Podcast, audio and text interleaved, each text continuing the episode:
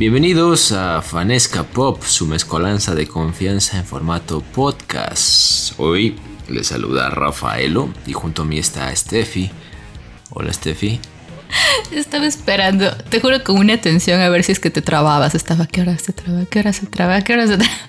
Pues no, no me he trabado. La decepción. Aún.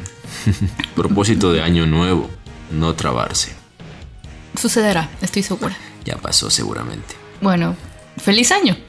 Feliz año, ustedes dirán, ¿y estos? Fel- feliz febrero. Feliz carnaval. Ustedes dirán, ¿y esto qué pasó? ¿Qué les pasó? Cosas de la vida. ¿Cosas del amor? ¿Cosas de la Pura. vida? ¿Cómo era? Ya me olvidé la canción. ¿Pura adrenalina? No lo sé. Cosas del amor, cosas de la vida. Ah, tú eres mi. Ya no, no sé, ya no me acuerdo. Este. Cosas de la vida. Pasaron cosas y nos impidieron grabar. COVID, una de ellas, El obviamente. COVID, una de ellas, viaje, otro. Navidad, Año Viejo, Año Nuevo, Pero estamos Encierro. aquí. Estamos aquí, vivos y sanos. creo que un mes después, si no es más. Em, a ver, ¿cuándo grabamos? Antes de viajar. ¿Y cuándo fue eso? Bueno, yo me fui antes. Sí, estamos grabando casi después de un mes, Más, más de un mes. a las cinco semanas. Bueno, algo así. Literalmente, bueno, estamos de regreso. Ustedes dirán, ¿Y qué nos importa? ¿qué nos importa? Exacto. Bueno, bueno, hay muchas cosas que han pasado, muchos estrenos, muchas películas, muchas cosas que, que hemos visto. Y tenemos tanto para conversar el día de hoy. Voy a silenciar las notificaciones del celular porque está molestando. Yo así viendo quién es. A ver. mm, bueno, compañer- compañeros del trabajo, creo yo. Sí, bueno. Después vemos. Y mientras tanto, Perdón por la interrupción. Entonces, em, ¿qué hemos visto? A bueno, ver. sí, tú dijiste ya desearles año nuevo, feliz año. O sea, el feliz año se, se, se desea hasta el Día de Reyes, pero ¿Ah, sí? es justo y necesario que les deseemos un feliz año y que se cuiden del COVID. Es bien feo, créanme. De la, de la Omicron. Del que sea, de la variante que sea. Pero bueno, aquí con noticias atrasadas. Con estrenos que no son estrenos. Sí, porque vimos en diciembre, vimos la primera semana de enero y, y cada vez íbamos, sí, sí, de esto hay que hablar en el podcast, hay que hablar en el podcast. Oye, ¿y cuándo grabamos? No sé, cuándo estamos mejor. Ay, ay, ay. ¿Qué tal si comenzamos hablando de... mm? Don't Look Up, De No mires arriba, serie de Netflix. Prota- película. Eso, película de Netflix protagonizada por Leonardo DiCaprio, Jennifer Lawrence, por ahí está Timothy- Jonah Hill, Jonah Hill, Timothy Chalamet, el chambelán, Eh, del Timothy Cham- Chambelán, ajá, que así lo bautizamos nosotros. y Meryl Streep. Meryl No, no era chambelán. Chalán dijimos. Timothy Chalán dijimos, Simón, Simón. bueno, y Película polémica, controversial, con muchos... Tiene, tiene esto de que... amantes, detractores, Ajá, tiene, est- haters. tiene esto de que la odias o la amas. A mí personalmente me encantó. Me pareció una gran parodia. Una, bueno, no parodia, una, una gran. Sí, en realidad sí. bueno, una gran. Una sátira, una burla Eso, de la sátira. sociedad en sí, de todas De las estupideces que valoramos tanto cuando deberíamos valorar otras cosas y preocuparnos por cuidar el medio ambiente. Y sabes, no sé, yo creo que los haters de esta película son las típicas personas que están aburridos con su vida, no saben de qué quejarse y se quejan de todo lo que sale y no se dan cuenta que en serio es una excelente crítica a la sociedad actual. Sí, yo entiendo que a veces pueda parecer absurda. Que a veces pueda. Es que es el chiste de la Pueda carecer de sentido, pero justamente. Es el eso- punto. Ese es el punto. Hacer una joda, una sátira de cómo se toma hoy en día por parte de la sociedad y por parte de los gobernantes el tema de De cómo nuestras prioridades son una burla.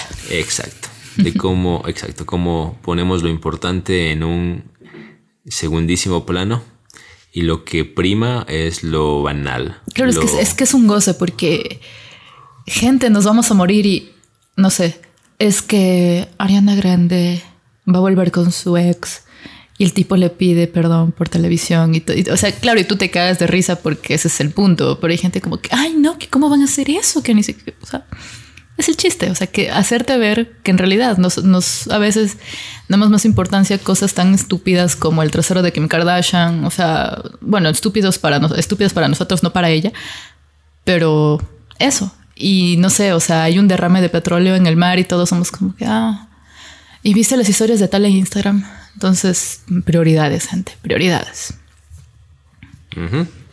Tú me quedas viendo como que... Ah. Sí, escuchándote.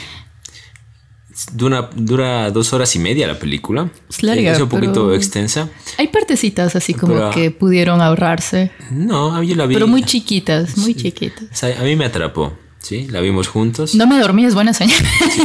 Sí, al principio sí es como que tomas tu tiempo en, entrar en la atmósfera en la que se está narrando la, la película.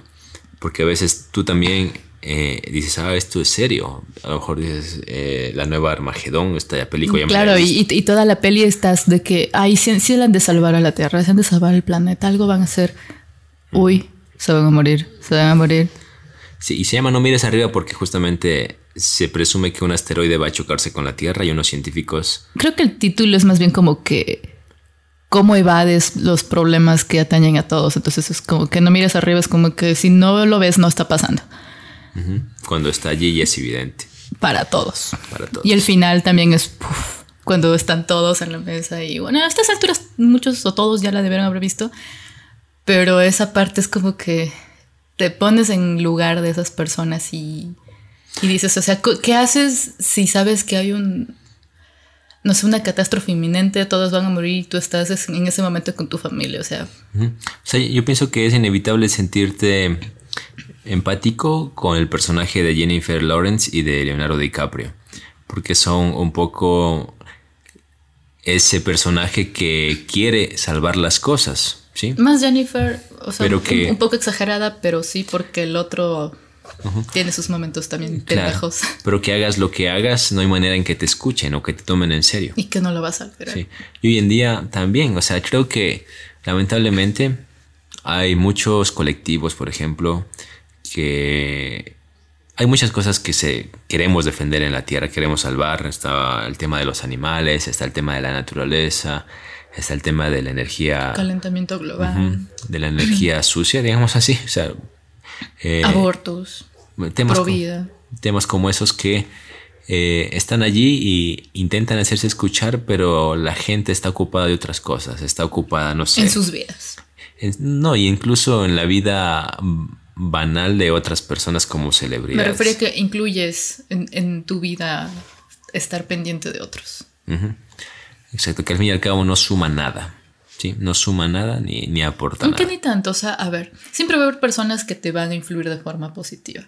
Y no sé, o sea, yo soy de las que cada cierto tiempo veo mi Instagram y veo a ver a quiénes estoy siguiendo, quién he seguido últimamente. Este me aporta, esto, me, ya no me aporta, o sea, ya no siento que me, me, brinde nada. Entonces doy un follow, un follow, un follow y me quedo con lo que siento que me, me interesa, con eso que me, me inspira. Entonces. Claro, pero, hay, pero, son cosas que de una u otra manera ayudan. Pero, por ejemplo, algo que tú decías, el trasero de, de la Kardashian, ¿a quién le importa, no? bueno, le debe importar. por eso a ella le importa, es su, o sea, es como que yo dijera, ay, me, no sé, mi, trasero está asegurado por tanto y me puede pasar un accidente. o sea, pero, o sea, ¿a quién le importa con quién terminó, con quién volvió tal celebridad? O sea, ¿en qué te afecta? Cada quien. Que a fin de cuentas también es egoísta, ¿no? Bueno, es un poquito con long, Don't Look Up. el Don. con el Don, con el Don Lu. Don't Look Up. En Netflix, amigos. También vimos. Luego vimos. Ay, en orden sería Spider-Man, pero queríamos hablarlo al último porque es de lo que se sigue hablando. Entonces, no sé, ¿hablamos de eso ahora? ¿Hablamos de eso luego? Yo pienso que podemos hablar de una vez porque ya la gente sabe, ya, ya todos hemos visto, así, alguien escuchando, no, todavía no la Y creo que hay poco, poco que decir al respecto de lo que no se ha dicho ya en otras redes, en otros podcasts, no sé, las personas que ustedes siguen, incluso entre sus amigos. O sea, ya con los memes todo el mundo sabe qué pasa en esa película. Exacto. Entonces, bueno, yo la vi dos veces. La vi en Quito contigo, unas semanas después del estreno, unos días después del estreno, porque fue imposible buscar o encontrar entradas para los primeros días. Y luego la vi ya en este año con mi familia aquí en Loja. Fuimos al cine con mis sobrinos y la, y la vi y yo estaba, como yo ya sabía qué ocurría. Y las dos veces lloré. Estaba, estaba pendiente de ver cómo reaccionaban a ciertas partes. Pero igual lloraste. No, en la segunda no. En la primera hubo escenas que sí me lagrimearon los ojos. A ver, disclaimer, esto va, este, va a contener spoilers. Spoilers. Si no nos quiere escuchar, pues se aguanta. Vaya al baño y vuelva y En, en aproximadamente siete minutos, creo yo. Sí, en una... En una hora. No, no nos vamos a extender tanto. Dije, iba a decir lo, lo que le toma un depósito al baño. Ay, Por eso pueda ir al baño y volver.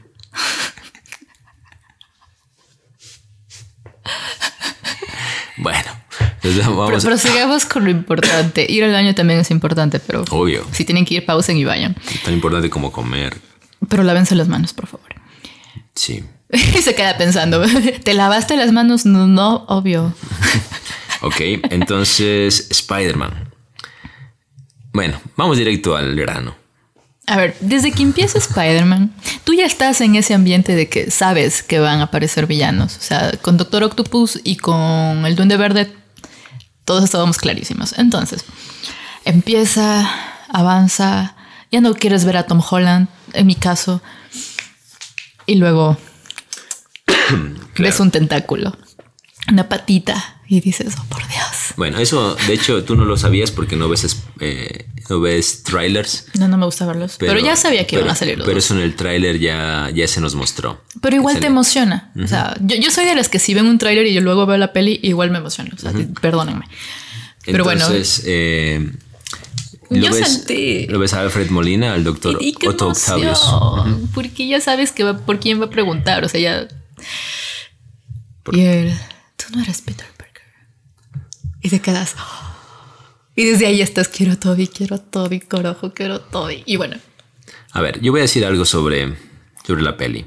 pero estábamos yendo en orden de apariciones. Pero yo quiero decir algo general. La peli como entretenimiento es exquisita. Es, de lo mejor que se ha hecho últimamente. Es de lo mejor. O sea, para fans es una, Sí, sí. Una pasada, Una como joya. dicen. Sí, una, una joya. Ahora, como película en sí, es medianita nomás. Tiene muchos... Es que es full fanservice. Tiene muchos huecos incluso en, en sus tramas y demás.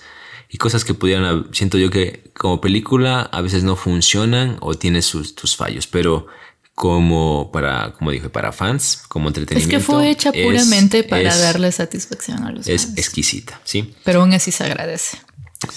Entonces, como tú dijiste, empiezan a salir villanos y Empezamos con el Doctor Octopus, luego sale el Duende Verde. ¿Quién sale después? sale Electro, sale El arenero. el arenero. Y por último, este man, el Lizard, porque siempre se me va el nombre en español. Casi digo calamardo. El, El lagarto. El lagarto, este doctor. Bueno, y con ellos ya está. so- Solo con ellos, con verlos a todos en un mismo lugar, ya estás así como que, oh, a los tiempos. Y es como, te da esa nostalgia, ¿no? Y es como que tú ves eso y sabes que en algún momento están por claro, allí. o sea, ya, ya estás así, ya. Está por allí Así, algo, algo los aquí Peter. Parkers de Andrew Garfield y Tobey Maguire. Con el, creo que no sé si con el. A mí me pasaba que con Andrew yo sentía que de ley iba a salir, pero con Toby estaba como que chuta, será, no será, a lo mejor el man no quiso. Y, y de quien más veíamos cosas era de Toby, ah, perdón, de, de Andrew Garfield que de Toby. Entonces, ya cuando salió Toby, o sea, me emocioné, me encantó, pero no fue tanta la emoción ni tanta la sorpresa como cuando salió Toby. Yo lloré. Salió Toby y lloré. Yo, mi mamá. Y todos cine. ¡ah! A ver, la, la aparición es, bueno, te emocionas obviamente. Me hubiese gustado que sea mejor la de A Toby. mí también, a mí también. O sea, Se me- merecía algo Me hubiera mejor. me gustado que sea una escena de acción. Se me ocurre, digamos que está peleando eh, Tom Holland contra, no sé, el Duende Verde y ya lo tiene acorralado y viene volando para volarle los- la cabeza, no sé. Y justo allí como ¡puf! una telaraña lo detiene al Duende Verde o algo así. Es que ahí hubiese ¿Me sido explico? como que de dónde salió. Bueno, no sé. Pero bueno, igual la emoción no nos la quita Sí, nadie cuando sale sido, Toby. Hubiera sido chévere. Eh, eh, hay una escena, aquí viene un mega spoiler, eh, donde el Peter de Tom Holland pierde a alguien, ¿no? Y él está como deprimido. Entonces, como que en ese, Esa escena fue floja. como que en ese espacio deprimido entre oscuridad y todo, como que sienta que alguien se acerca y él piense que es un, un villano, ¿no? Y, como que de las sombras aparezca uno de los dos. O sea, sí piensa, sí Hubiera piensa sido, eso. Hubiera sido genial. Tal vez como la. La organizaron a la escena pudo ser mejor. O sea, me gustó que, que se encuentran los tres, sí, Sí. pero fue floja. La escena fue floja. Sí, de hecho en esa escena sobra full, sobra full. full, los dos full. manes, los amigos de Tom. No, la abuela de del amigo de Tom, del amigo de Peter. Era más para meterle gracia. No, pero sobra por completo. O sea, de hecho creo que le resta a la escena. A la escena. a mí me hizo reír. Pero, creo que fue mucho tiempo el que estuve en escena. no, le resta. A mí me, me parece que le resta. No, Bueno, no, no suma nada. y pasando de esto. Ay, hay después una escena que te saca la madre. A ver, este. Bueno, una. A ver, cuando se muere la tía de, de- de- del Spider-Man de Tom Holland, o sea, dice la frase y todos ya dijimos, ya valió, tía May, chao, y pasa. O sea, es triste, pero no sé, al menos yo no siento el cariño que uno le, le llega a tener al, al tío Ben de Tobey Maguire. Entonces, no, no siento, al menos yo, yo, Stephanie Rivera, fan de, de Spider-Man, no del de Tom Holland, no le tengo tanto cariño a esta tía May, pero sí me dio pena, sí fue triste. Yo quiero debatir contigo algo que quizá no vas a estar de acuerdo conmigo. Me pica. Sale Andrew Garfield y sale Tommy Maguire. Yo hasta antes de la película y todos los rumores que se decían, yo había dicho y te había dicho a ti en una conversación ¿Te gustó más, Andrew? de que esa película sin Toby no funcionaba. De que no, mejor dicho, de que no iba a funcionar.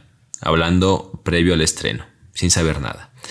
Y viendo la película, a mí Sin Andrew no funciona. a mí, a mí, con Andrew me hubiera bastado ya. ¿Por qué? Porque a mí personalmente en la película me parece que aporta más la interpretación de Andrew Garfield que la de Tommy Maguire.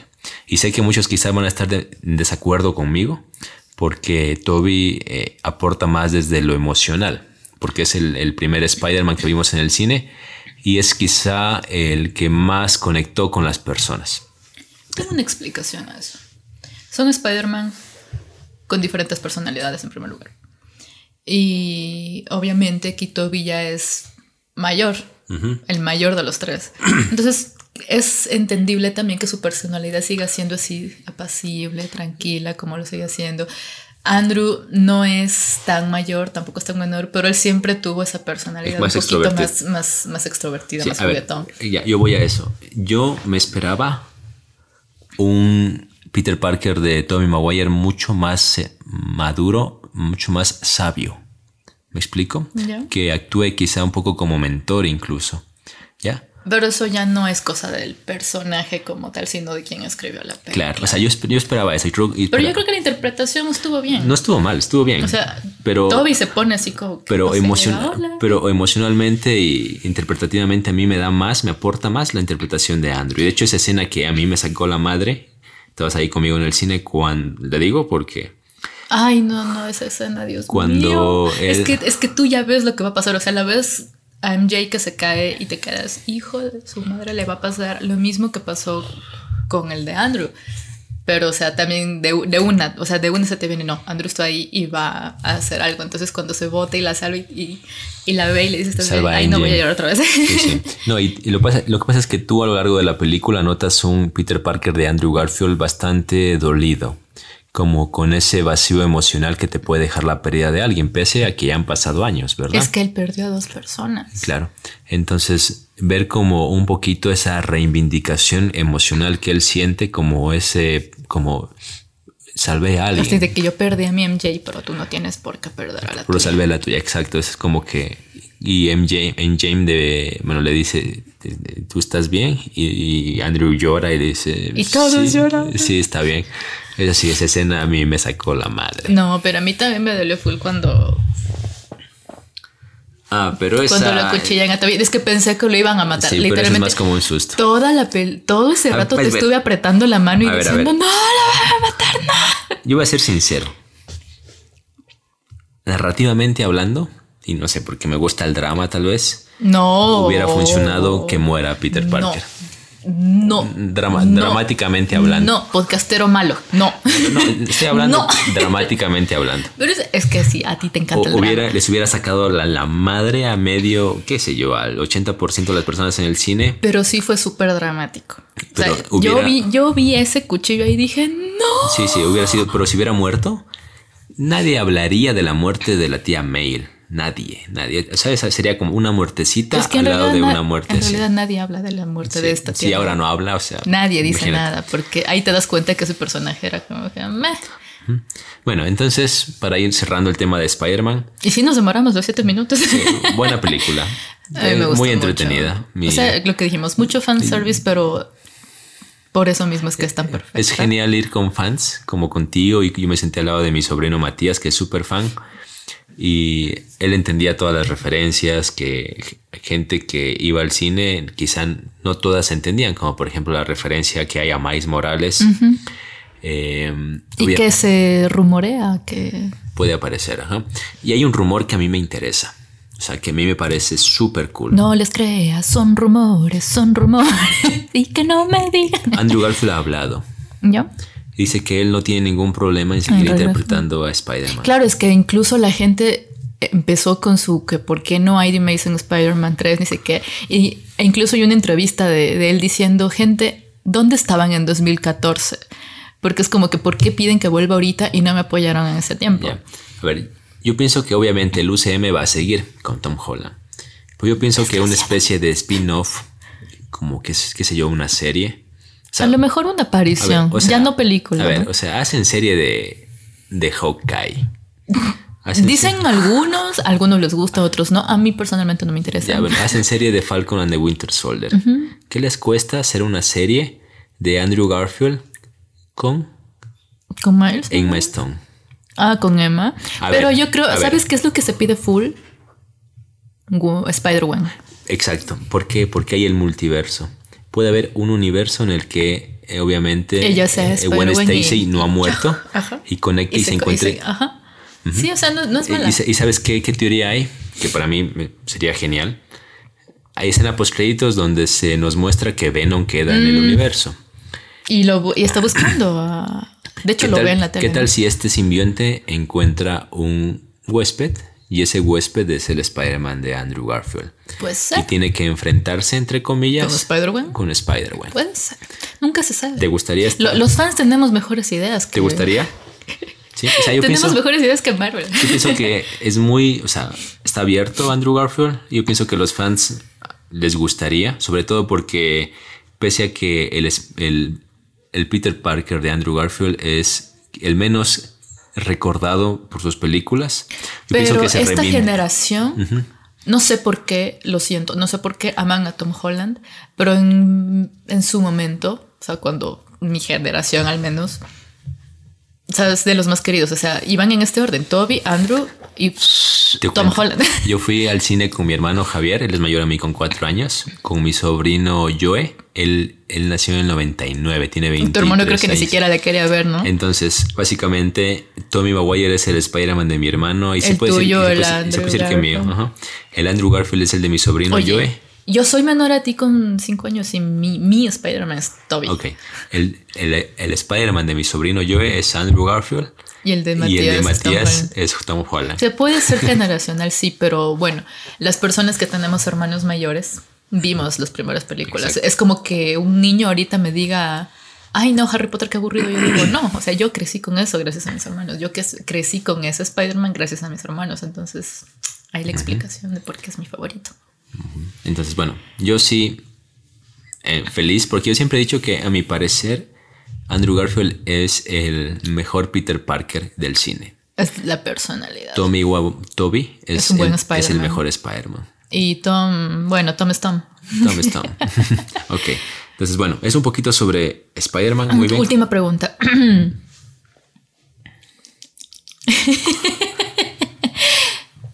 Mary Jane, Gwen Stacy o MJ. A ver. De personaje. Creo que la que más recuerdo es Mary Jane, pero es la más codependiente de Peter Parker. Es lo que le dije a mi hermano y él siempre me dice, ay, no, pero es la más linda. Yo así, no, mijo, No, la más linda es Emma Stone. para él, para él. Pero para mí, como personaje, o sea, le ayuda, es toda empoderada, toda... Yo puedo, Gwen, mil veces Gwen. Sinceramente, MJ no es de mis personajes No, favoritos. y yo pienso que ya el cine necesita una Spider-Man, una Spider-Man chica. O sea, yo puedo audicionar, o sea, yo me puedo doblar así. Sí, una Spider-Man, claro. Una, una mujer araña, digámoslo así, porque está mal, estaría mal dicho Spider-Man chica, ¿no? Sí, eh, Disney, Steffi puede contorsionarse y audicionar tranquilamente. Tenemos evidencia.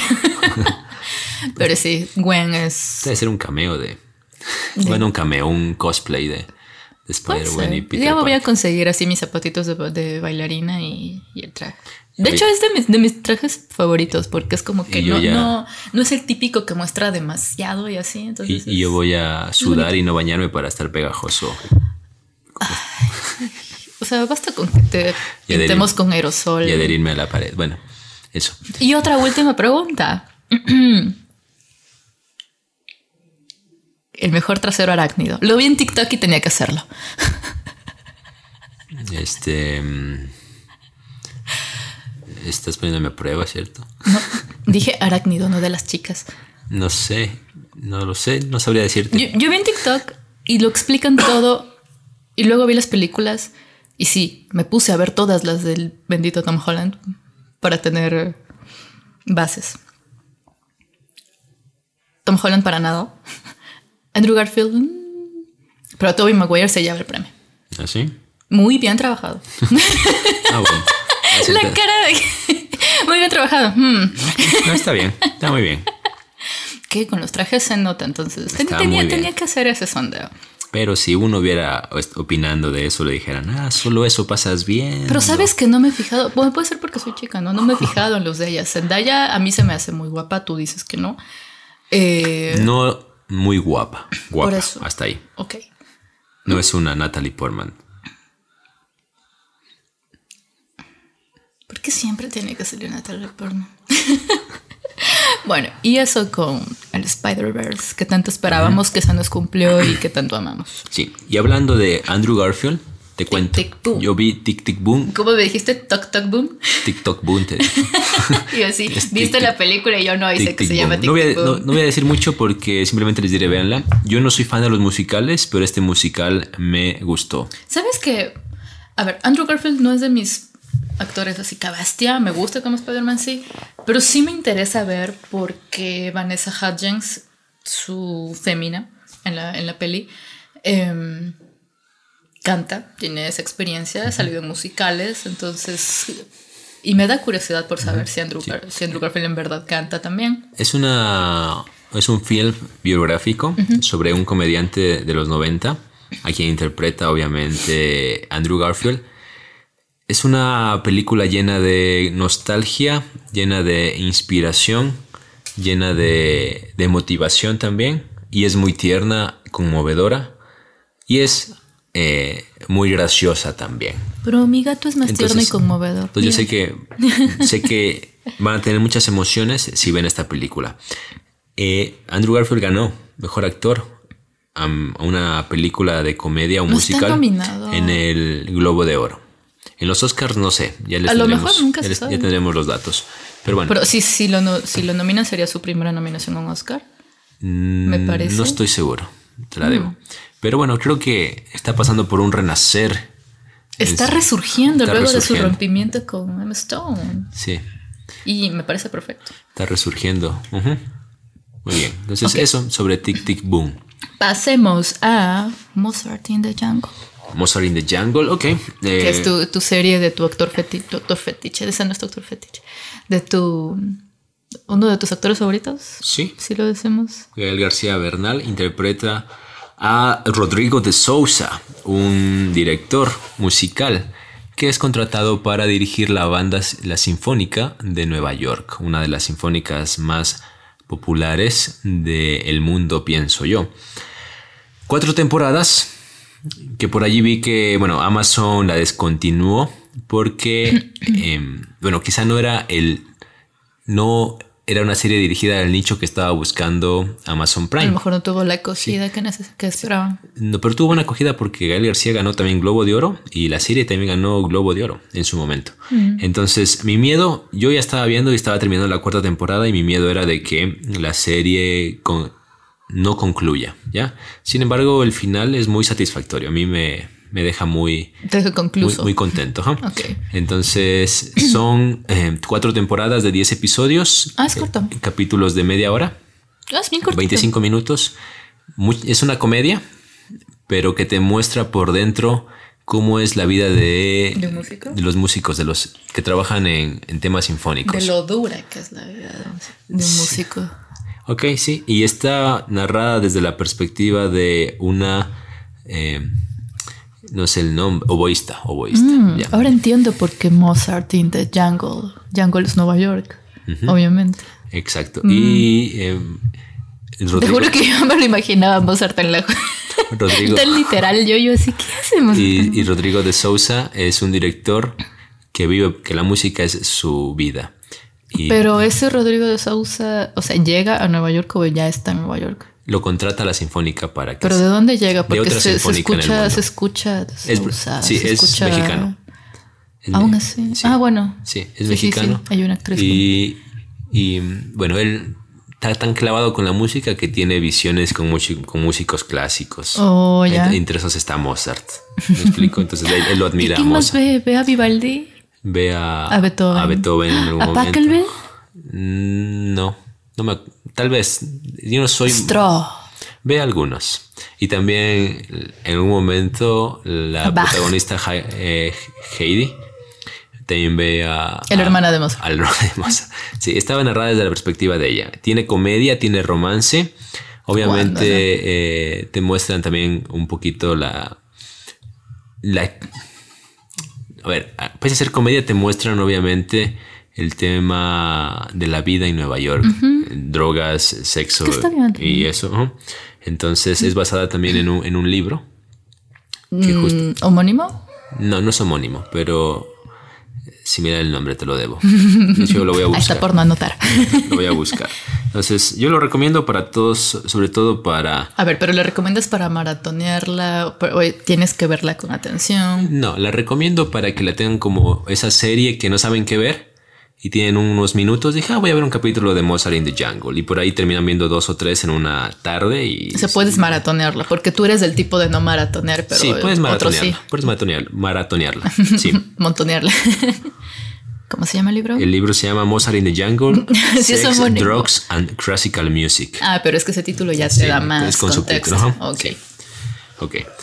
Mm, Entonces, eso, eso sobre Mozart the Jungle está, está en Amazon Prime. Entonces, sobre todo para Entonces quien- no hay que ir a las oficinas a buscar la serie.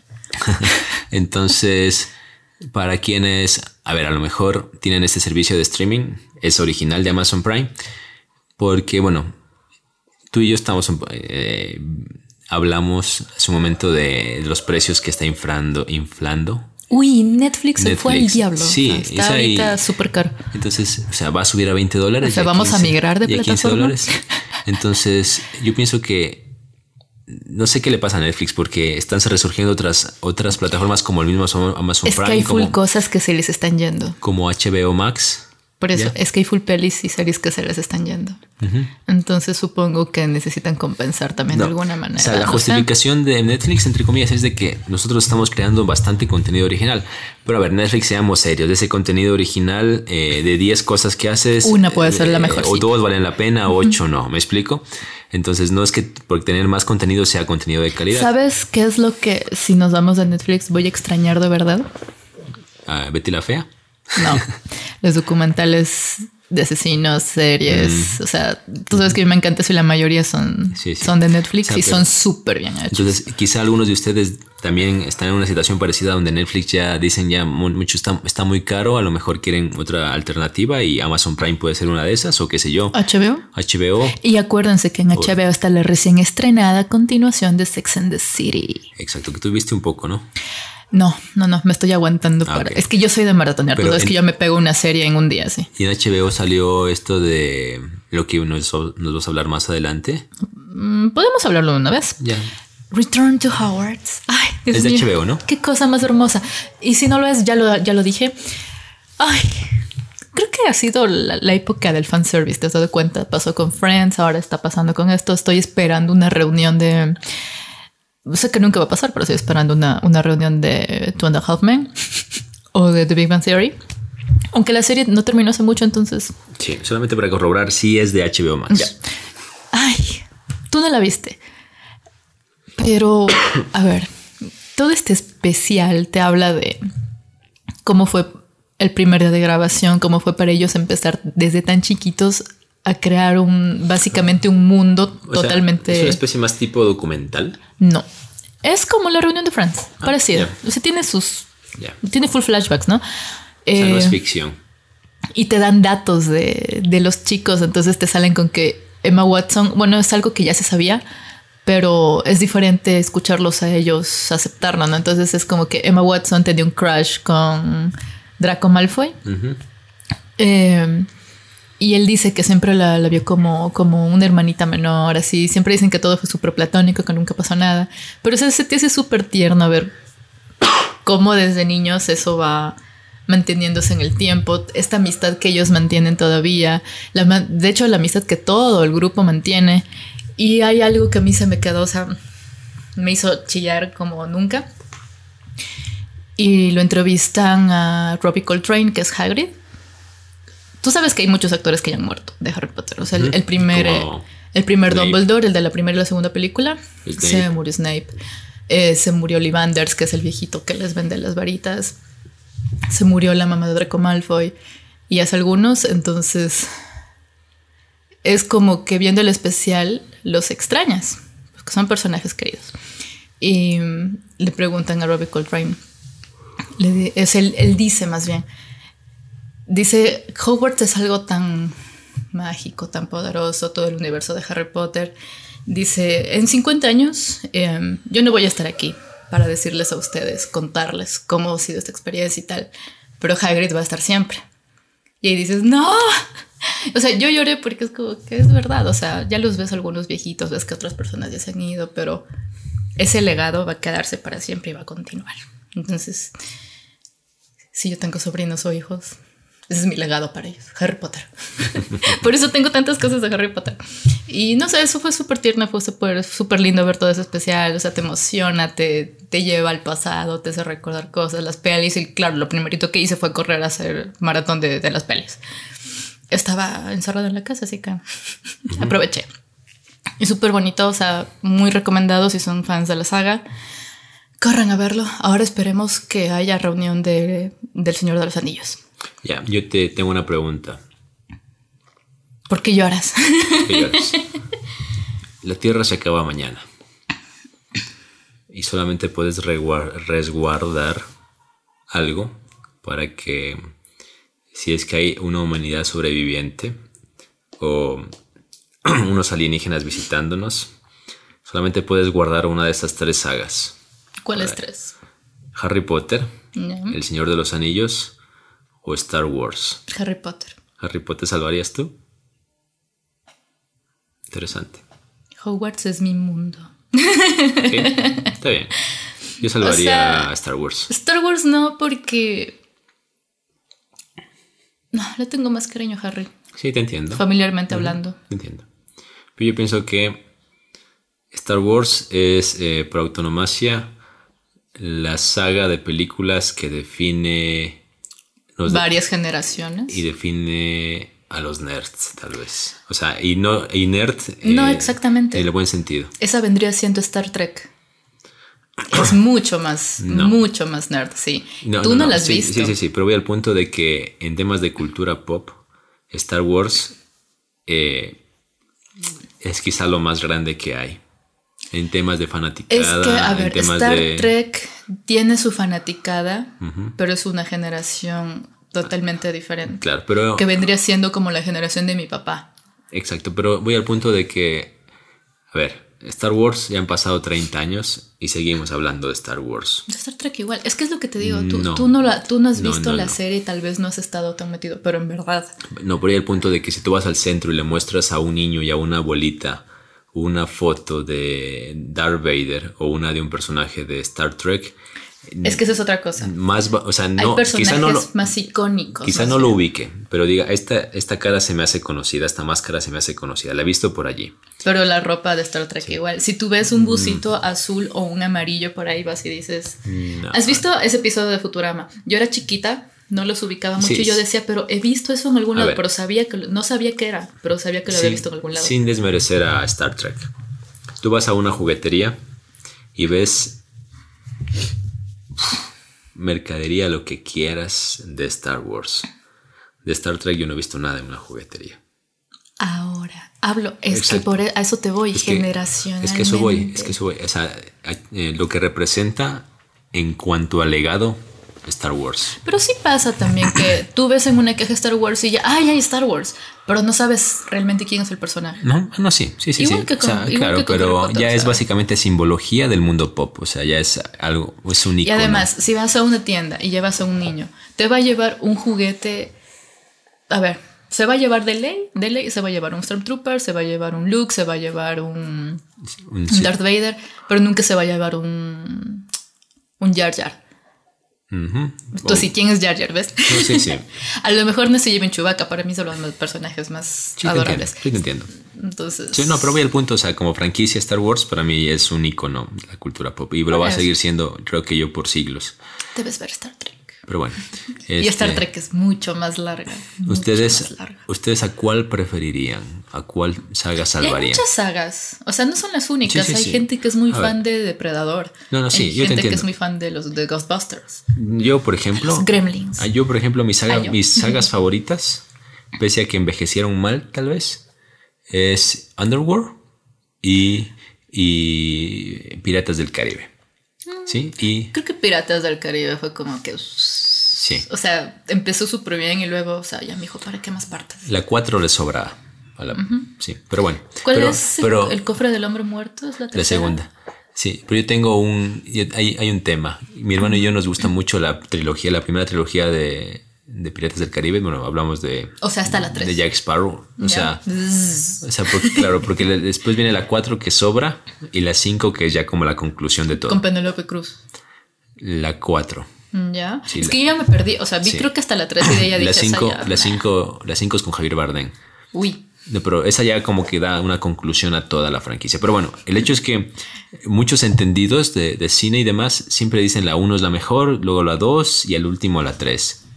En cambio, mi hermano y yo, mi hermano y yo que somos fans de la serie, en cambio es al revés. Nos gusta la 1, la 2 me parece mucho mejor y la 3 me parece excepcional. Hay pelis, pelis y pelis. O sea, hay sagas donde la Pero- uno es mejor o la segunda es mejor la tercera es como que. Sí, es, pero es claro, es como que yo estoy en un poquito... Es como Shrek. Yo me contradigo en cuanto a lo que dice la crítica, ¿sí? En cambio, Shrek, por ejemplo... Claro, a ti te gusta Shrek 3, por ejemplo. a No, mí- la 2. ¿La Mi dos? favorito es la 2. Para mí es. O sea, Sí. en cuanto a animación, tú dices sí. Pero en historia, a mí me gusta más la 2. Ya te entiendo. Hay más personajes, está más enriquecida, me hace reír muchísimo. Sí, sí. Tal vez sea mejor película, Musicalmente también es. pero la 1 es, para mí, es como... Es que sentó un precedente. Un antes y un después en temas de la animación. Por eso, pero o sea, dejando eso de lado, dejando el hecho de que ya, o sea, las tres son animadas, tal, pero por historia sí. y tal me gustan mucho más la 2. Es que ya ves Claro. todos los personajes de Disney de los que se burlan, Pero, entonces. pero tienes que ser consciente de que la 2... ¿No habría sin la 1? Exacto. O sea... lo sé, lo sé. O sea, sin, sin, No digo que no me gusta. sino grandiosa que es la 1 en cuanto a construcción de personajes y demás, la 2 no, no, no, no, no tiene nada que ver. Nada va a superar nunca el. Así se lava la carita. O sea, sí. Pero, o sea, bueno, cada quien con sus favoritas. La 3 no es que bestia y ya la cuarta es como que. Muy bien, es un poquito. Nos alargamos demasiado. ¿Cuál es su saga favorita? ¿Cuál salvarían? Coméntenos muchas sagas, de hecho, en Instagram, arroba fanescapop. Podemos hacer una, un- una actividad por ahí con, la- con con el tema de sagas y a ver cuál es la favorita del público. Porque hay muchísimas sagas Un- de todas las épocas. Una, un torneo de eliminatorias. Incluso está la, la saga de las sagas de terror. Tú quieres hablar ahorita de una saga de terror. Uy, uy. Y creo que con eso podemos terminar el podcast del día de hoy, ¿no? No, porque nos falta que hables de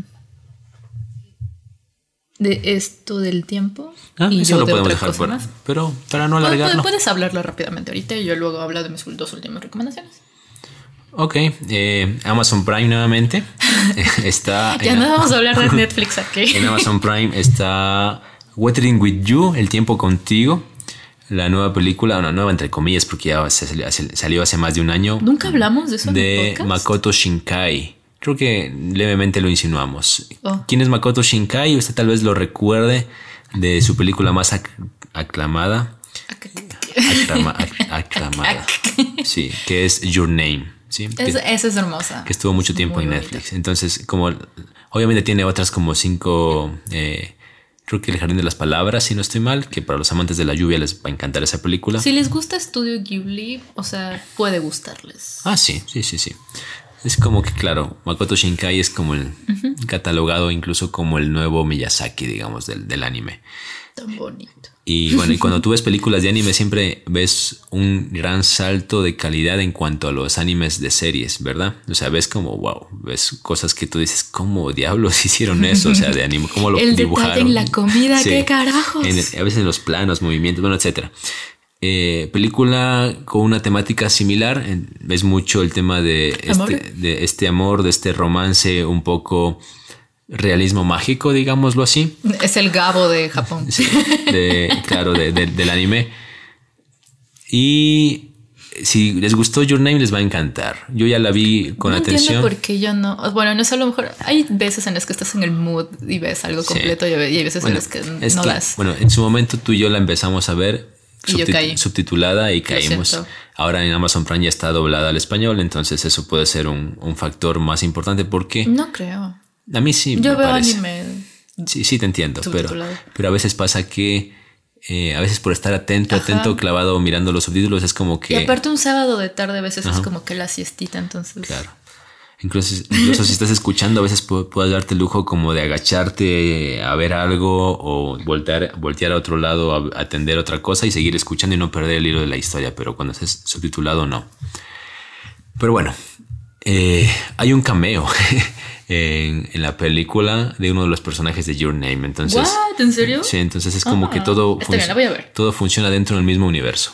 Oh. Entonces, eh, eso, Makoto Shinkai, el y Your tiempo Name contigo. es intri- intrincadita, o Sí, sea, no es tan sencillo. peli. with You. Y esto tiene algo parecido, como este realismo mágico. Que, ¿Quién, quién, quién, quién hace el cameo? Eso tienen que verlo. Pero es de los principales. tienen que verlo.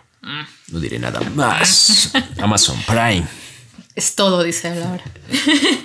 ok, iré yo con mis dos últimas recomendaciones rápidamente. Bueno, no tanto.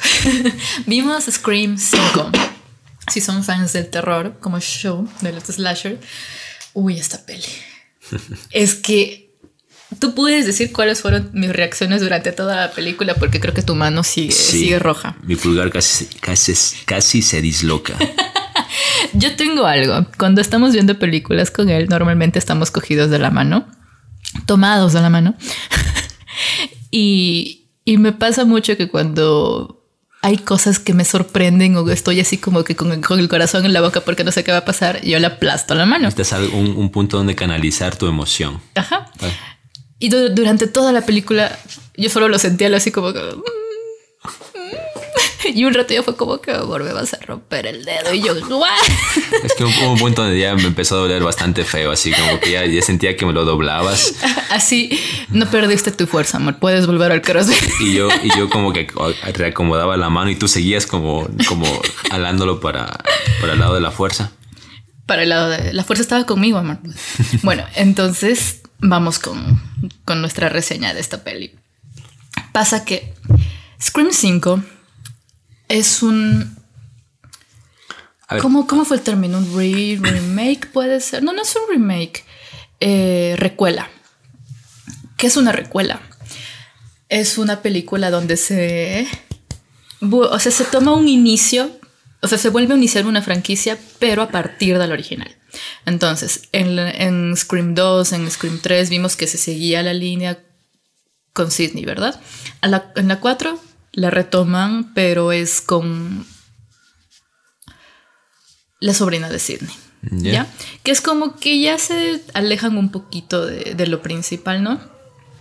Pero una recuela básicamente es que qu- quiere seguir con la saga, pero partiendo de lo que pasó en la primera película.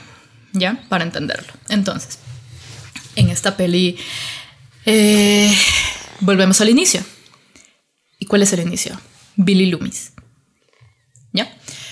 Que era eh, Billy Loomis. Si han visto las pelis, saben, el novio de Sidney que se volvió loco y con Stu y quisieron matarla y que mataron a su mamá y bla, bla, bla.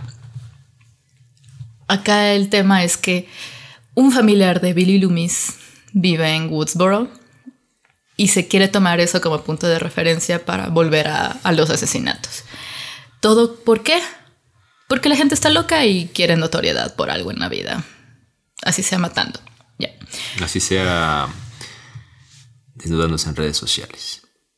Como sea, pero bueno, ahí está. Me gustó la peli, mucho fanservice, muchas muertes, muertes muy diferentes de las que he visto anteriormente, que me dejaron así, what? Incluso tú estabas como que, ay, ay, ay. Creo que eso, eso por un lado me dejó así como que innovaron en, en ese aspecto. Suena feo, lo sé, pero bueno, yo, yo soy la, la psycho de la, de la relación.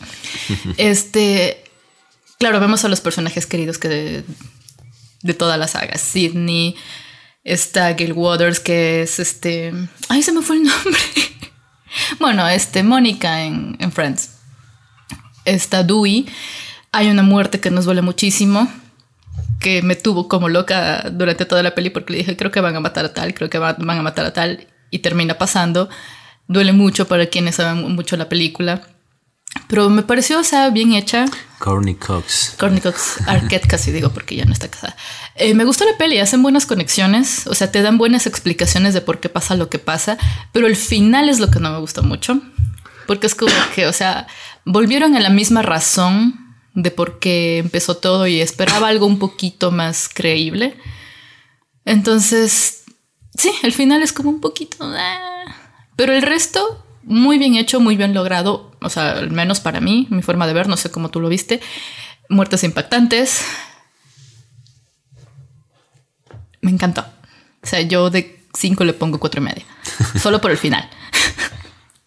Está bien. Tú eres fan de la saga y entiendo todo tu hype durante la película. Es que sí me moría por verlos. estaba así loca porque ya sabía quiénes iban a, salir y dije. Misma pregunta. Y tú creo que lo compartiste. Bueno, Fanesca Pop lo compartió en su Instagram.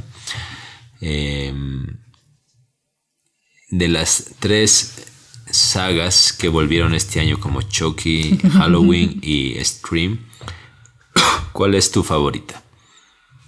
De lo que salió ahora. Este año, ajá. Bueno, el año pasado. Bueno, ah, barra este año. A ver, salió Chucky, salió Scream. Y Halloween. Y Halloween. Halloween, uy. Tercer lugar. uy, Scream o Chucky, Scream o Chucky. Chucky. ¿Chucky es la mejor? Ok, está bien. A mí, a mí me gustó más Halloween, pero bueno, son gustos y gustos. Es que no, no has visto todas las de Halloween, amor. Pero he visto las que son las que hay que ver. bueno, es que aparte, sí es verdad, Halloween fue como que olvídense de todo lo que pasó después de la primera. Esta es la verdadera historia. Sí, me pasa, no sé, ¿sabes qué me pasa? Que es como con Jason. Se supone que tú matas al malo, pero el malo sigue apareciendo y no sabes cómo carajos. Acá te lo explican un poco, sí, pero es como que ya muy sobrehumano. Y yo con las películas así que son de fantasmas y así, o sea, me gustan, sí, me asustan un rato, pero es como que me asusta más un asesino que me digan, ahí hay un fantasma y voy así como que, o sea, el fantasma no te puede hacer nada. Bueno, a mí sí me gusta un poco más lo paranormal. Por eso, a mí me gusta porque lo disfruto, pero no es que voy a salir así cagada de miedo de la película. En cambio, un asesino es más real. Bueno, Scream me encantó, sí. El final no.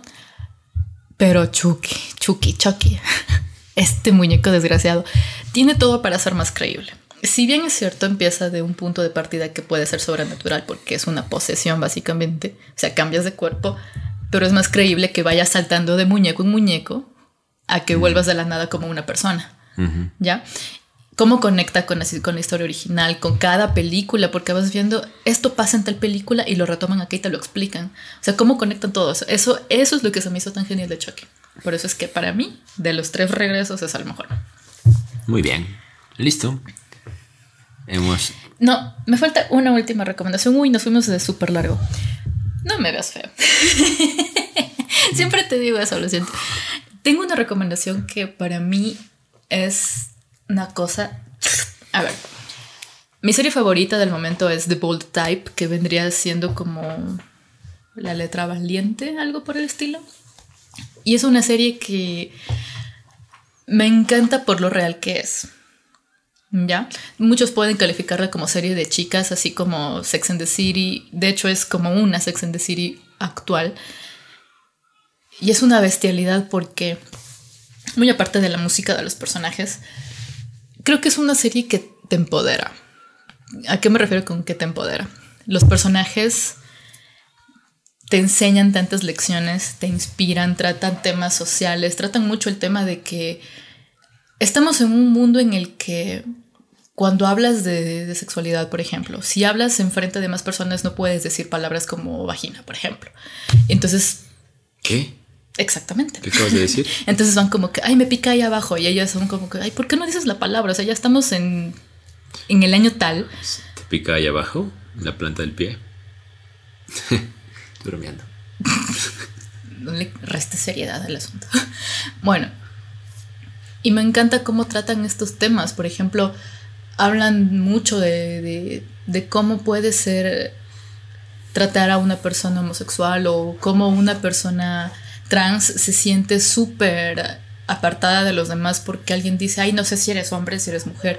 Eh, esta persona quiere participar en una maratón y no lo dejan porque, ay, es que antes de inscribirse estaba inscrito como, como hombre y ahorita es mujer y, no sé, la maratón tiene reglas. Entonces, esta persona quiere correr como ella se siente, o sea, como mujer, pero la discrimina.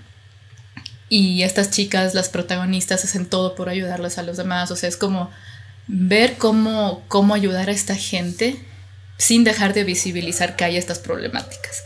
Aparte, yo me siento súper identificada porque, a ver, trabajo en marketing, redacción, y ellas trabajan en una revista en redacción, en temas de redes sociales, entonces... Yo pensé que Fanesca Pop te daba de comer, era tu trabajo. ¿Ah, sí? Pues, ¿Cómo crees que no? No me pagas. Pero, o sea, me siento también identificada por esa parte. Y es una serie con un background musical que es una bestia. O sea, se trata de empoderarte como tal. Y toda, toda la banda sonora es full femenina. O sea, si de 80 canciones, o de, no sé, ayer estaba viendo la, banda sonora y de como 400 canciones, 370 son mujeres. Entonces también se me hace súper chévere, o sea, como para impulsar ese, tú puedes. ¿Por qué te ríes? Cuéntame. A ver, minuto de pelea. ¿De qué te ríes? Cuéntame. Iba a decir un comentario sarcástico, pero me iban a caer encima las personas que están a favor de la igualdad. Iba a decir súper igualitario. Se trata de levantar mujeres, sí. Ah, sí, Pero tienes que ver la serie para entender. Puede ser un comentario sarcástico. Ay. Bueno, esa es mi recomendación. Una serie que tienen que ver sí o sí. Me encantó. Es, es como el de Sex and the City actual, podría decirlo. Pero te juro, cada vez que yo la veo soy como que de hecho, de hecho, debo aceptar que esta serie fue de las que yo la veía y la veía y decía, necesito cuidar mi salud mental y eso fue algo de lo que me empujó a renunciar cuando renuncié. Entonces, le agradezco haberme ayudado a tomar esa decisión. ¿En qué plataforma está? Netflix. Tiene cuatro temporadas actualmente. Pensé que le iban a descontinuar, casi lloro porque pensé eso. y luego me puse a investigar y están ya filmando la quinta temporada. Están filmando la quinta temporada. Eh, se espera que se estrene finales de este año, del siguiente. Ya va a ser la última. Eh, entonces, corran a verla. Son, Es cortita, o sea, son cuatro temporadas. Las tres primeras son como de 10 episodios y la última tiene 16. Estoy terminándola. No quiero que se acabe. Pero bueno, ahí vamos.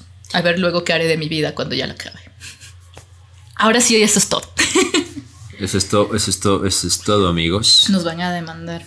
¿Por qué? Por plagio. Eso es todo, amigos. Bueno, episodio 34 en el que hemos estado ausentes, pero literalmente volvimos con todo. Con una hora. y tiene mucho para ver, mucho de lo que hemos hablado. Recuerde seguirnos en nuestras redes sociales. Estamos como arroba. En nuestra red social. Sí, bueno, Instagram. y bueno, en Spotify, si nos escuchan en Spotify, dese el tiempito de calificarnos. Ahora Spotify tiene la chance de que le puedes poner estrellitas para que, bueno, la estrellita es ese sello de payasito que nos ponían en el jardín. Sí, quizá entre más estrellitas más podamos llegar a otras personas. Más felices serán estos payasitos. Y bueno, a nosotros eh, nos encuentra como arroba Steffi Rivera E en Instagram y arroba rafaelo.kr también en Instagram. Ahí estamos y recuerda también seguirnos en nuestro Telegram donde estamos compartiendo cositas, regalitos semanales para ustedes para que puedan disfrutar. Y pronto subiremos nuestro, nuestro carrusel de, de recomendaciones que creo que el último no lo subimos. Discúlpenos. el trabajo nos tiene así. Ahí estamos. Pero bueno, gracias, que estén muy bien, una buena semana, cuídense. Chau. Chau.